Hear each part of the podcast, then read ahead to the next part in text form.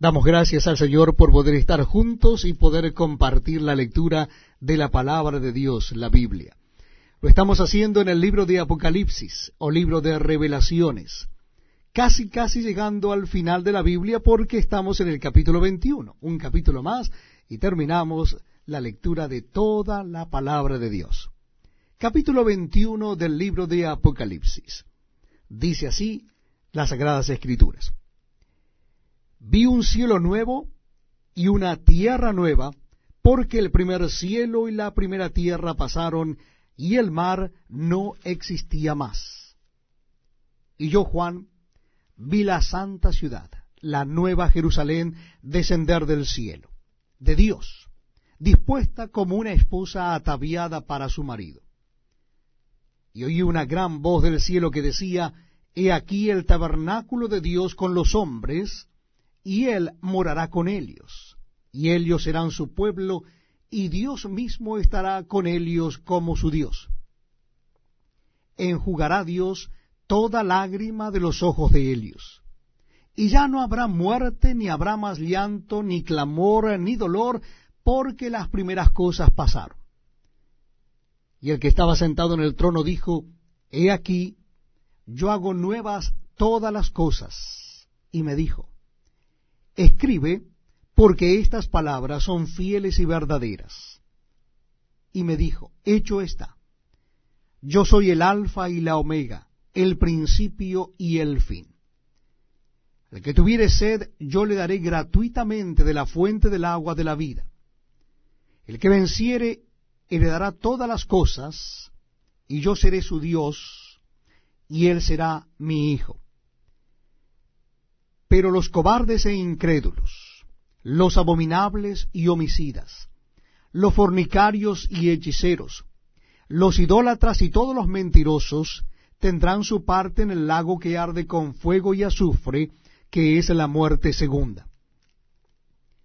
Vino entonces a mí uno de los siete ángeles que tenían las siete copas llenas de las siete plagas postreras, y habló conmigo diciendo, Ven acá, yo te mostraré la desposada, la esposa del Cordero.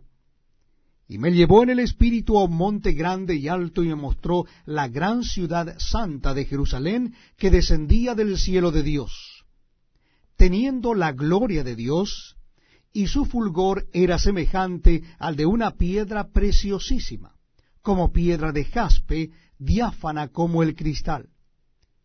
Tenía un muro grande y alto con doce puertas, y en las puertas doce ángeles y nombres inscritos, que son los de las doce tribus de los hijos de Israel.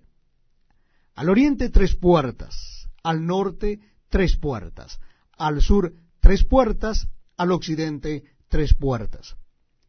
Y el muro de la ciudad tenía doce cimientos, y sobre ellos los doce nombres de los doce apóstoles del Cordero. El que hablaba conmigo tenía una caña de medir, de oro, para medir la ciudad, sus puertas y su muro. La ciudad se halla establecida en cuadro, y su longitud es igual a su anchura. Y él midió la ciudad con la caña doce mil estadios, la longitud. La altura y la anchura de Elias son iguales. Y midió su muro, ciento cuarenta y cuatro codos de medida de hombre, la cual es de ángel. El material de su muro era de jaspe, pero la ciudad era de oro puro, semejante al vidrio limpio. Y los cimientos del muro de la ciudad estaban adornados con toda piedra preciosa. El primer cimiento era jaspe, el segundo zafiro, el tercero ágata, el cuarto esmeralda, el quinto ónice, el sexto cornalina, el séptimo crisólito, el octavo berilo, el noveno topacio, el décimo crisopraso, el undécimo jacinto, el duodécimo amatista. Las doce puertas eran doce perlas, Cada una de las puertas era una perla, y la calle de la ciudad era de oro puro, transparente como vidrio. Y no vi en ella templo, porque el Señor Dios Todopoderoso es el templo de Elia y el Cordero. La ciudad no tiene necesidad de sol ni de luna que brillen en ella, porque la gloria de Dios la ilumina y el Cordero es su lumbrera. Y las naciones que hubieren sido salvas andarán a la luz de Elia, y los reyes de la tierra traerán su gloria y honor a Elia. Sus puertas nunca serán cerradas de día, pues allí no habrá noche. Y llevarán la gloria y la honra de las naciones a Elia. No entrará en ella ninguna cosa inmunda, o que hace